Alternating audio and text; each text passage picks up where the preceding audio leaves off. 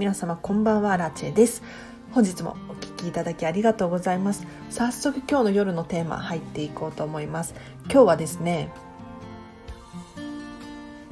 できないのは当たり前お片付けの経験値を積もうというテーマで話をしていこうと思います。でこれみなこのチャンネル聞いてる皆さんの中にですねお片付けが苦手とかお片付けしたいんだよねとかそういうふうに思ってらっしゃる方いらっしゃると思うんですよ。でこれはもう私自身こういうふうに考えています。お片付けが最初からできるなんていうのはありえないっていうふうに思っています。ちょっと厳しめなんですけれど。というのもこれお片付けに限った話じゃないんですよ。もう皆さん経験あると思うんですけれど例えばお料理だったりとか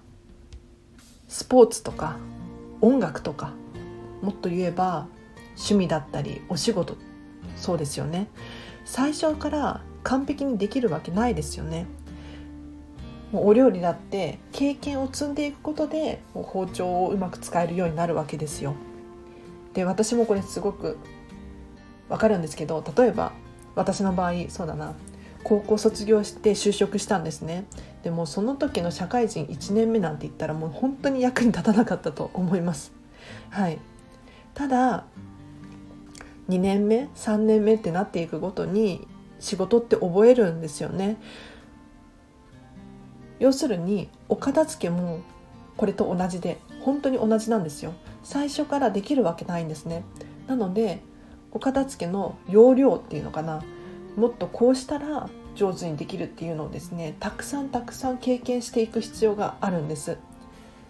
けれどその経験をなしに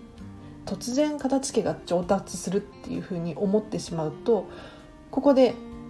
あやっぱり私はお片付けができないんだっていうふうに思ってしまうことになってしまうんですよ。うん、なのでもしお片付けが苦手だなとかそういうふうに思っていらっしゃる方いらっしゃったらそんなことなくてですねもう私自身もそうでした。もう最初からはお片付けできないんですよ。ただ経験値を積んでいくことによってお片付けは上達するっていうことを、まあ、知識として知っていただきたいなと思います。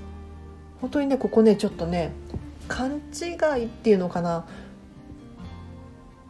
してらっしゃる方が多いなと思うんです。もう最初からお片付けってできるものだっていうふうに思っている方がいらしできる人とできない人がいるっていうふうに思っている。そうじゃなくてお片付けはもう日々繰り返すっていうのかな。繰り返しはしないか。やり方を覚えるっていうことですね。もう本当に勉強を覚えるのと同じように経験値を積んでいく必要があるんですよ。というのも今日私、えーと、見習いこんまり流片付けコンサルタントなんですけれど片付けのモニターレッスンをしてきました。でモニターレッスン何かっていうと私の経験値が少ないので片付けコンサルタントになるためにモニターレッスンとして、まあ、実際にお客様のお家をえーと片付けて練習するっていう感じですかね。でこれをしていてですねもう私も本当に経験不足だなってもうちょっと成長したいなって今日思ったのでちょっと今日私にも言い聞かせるためにこの話をしております。で何が大変だったかっていうと収納が大変でしたね。なんかあのお片付けをした後にどこに何をしまえばいいかわからないっていう現象が起こるんですよ。でこれ皆さんもそうだと思うし私も本当にそう思いますね。でこれってでも何度も何度も試さないとわからないことなんですよ。ここにこれ入れたらいいかなと思って入れてはみたらはいいけれど使い勝手が悪かったりとか見栄えが悪かったりとか何か気に食わないなっていうことが起こったりするんですね。ただそういう風になった場合はじゃあここに置いたらどうだろうとかじゃあここもダメだからこっちにしたらどうだろうっていうのをたくさんたくさん繰り返すんですよ自分のお家の中で。そうやってこう一個ずつ経験を積んでですねあここがしっくりくるっていうポイントが必ずあるのでそれをですね探しましょうでこれを探さずにお片付けは苦手っていうふうに思っちゃうとそれはすっごくもったいないことなのであの誰でもお片付けはできるようになりますなので是非お片付けの経験を少しでも積んでですね一緒にお片付けのを頑張っていきましょうっていう感じですね。ということで今日はここまでにします。でこれお片付けの経験を積むと何がいいかっていうと自信につながるんですよ。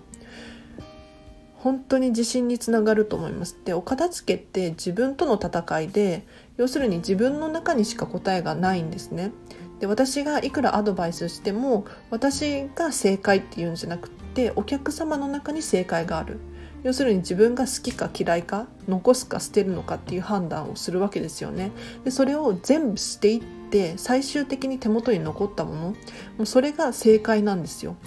だからお片付けをし終わるとですねあ自分でもお片付けができた、えーと、いるのかいらないのかっていう判断をちゃんと下すことができたそういうふうに自分の中の正解と向き合うことができてこれがね人生の自信につながるっていうふに私は思っています。なので是非お片付けを通してお片付けの経験を積んで自分にもできたっていうような自信にもつながるので、えーと、お片付けはできなくて当たり前なので、えーと突然できるようにはならないんですよ。なので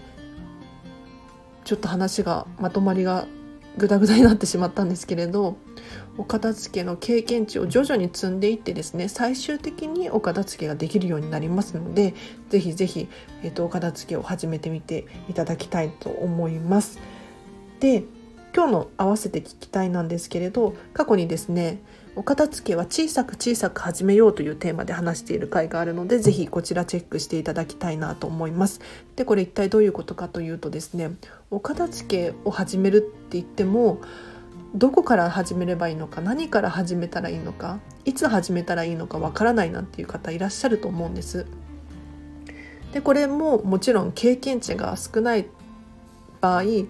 こる現象だと思うんですけれどもうねそういう時はですねお片付けをもう本当にちょっとでいいから始めてみていただきたいなと思います例えばお片付けを5分だけやるとかこんまりさんの本だったりとかその他の本をですね1ページだけ読むみたいなことでも OK です。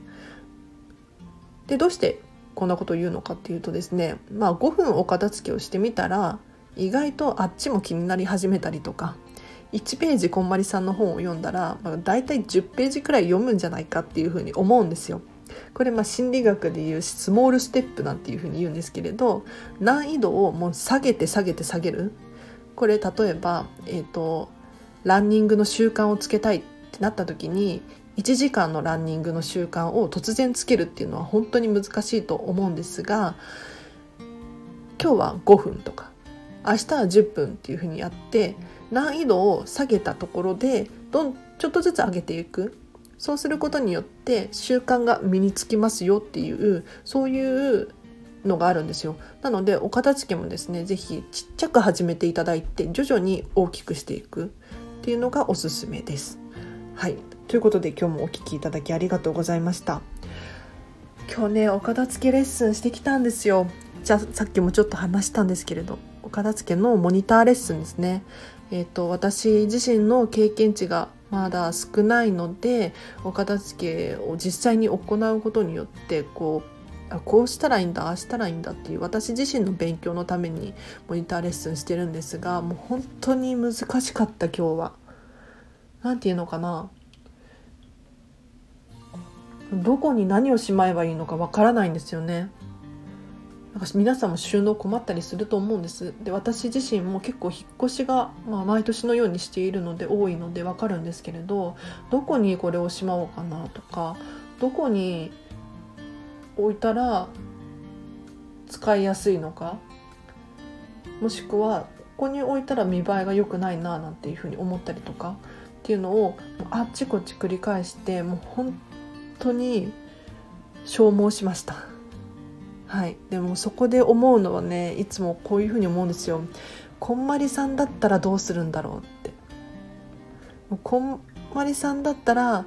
完璧にお片付けができたはずなのになんか私がそのお片付けのレッスンをしたことによってうまくことが運ばないことに何て言うのかなもどかしさというか、まあ、まだ見習い期間なので本当に当たり前のことなんですけれどこう片付けコンサルを目指している私ですらこういうふうにね収納を悩んだりするので多分お片付けもう本当に全くわからないっていう方にとってはねかなり難しいんですよお片付けって。ただ私もあっちかなこっちかなっていうのを徐々に繰り返してあここが一番いいんじゃないですかっていうことでしまったりとかしていたので皆さんも自分の中にね正解があると思うので是非ここかなあそこかなっていうのを繰り返していただいて一緒にお片付けのレベル上げっていうのかなをしていきたいなと思います。では本日もお聴きいただきありがとうございました。お知らせがあります。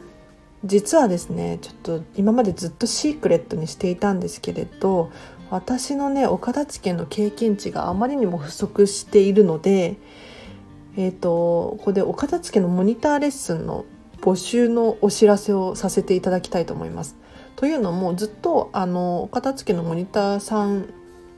をですね募集していたんですけれどあまりにも手が上がらないんですよ。でもしこのチャンネル聞いていらっしゃる方の中で、えーと、見習い片付けこんまり片付けコンサルタントのアラチェに片付けレッスンがしてほしいっていうふうに言う方がいらっしゃいましたらこれねちょっとここでは公にしないんですけれど実はとあるサイトのとある場所にですねえーと、お片付けのモニターさん募集していますっていうことで、えーと、方法を記載しているんです。でどうして私シークレットにするのかっていうとですね、えーとかなりバカみたいに安く設定しています。でこれありえないんですよ本当に。で正式なコンサルタントさんに頼むと5時間3万3,000円とかなんですね。ただ私はですねもうその、まあ、シークレットなんですけれどバカみたいに安いのでもし私のサイトをですね見つけることができたらラッキーみたいな感じで、えーと、応募してみてください。というのもなんでシークレットにするのかっていうと,、えーと私のねこのサイトを見つけ出してくれた人っていうのはおそらく本気だなっていうふうに私は解釈しますだってたどり着けないんですもんで私にアラチにお片付けレッスンしてほしいっていうふうにどうしても思う人はおそらく探すと思うんですよそのサイトのことを。で勇気を持って声をかけてくれるっていうふうに信じています。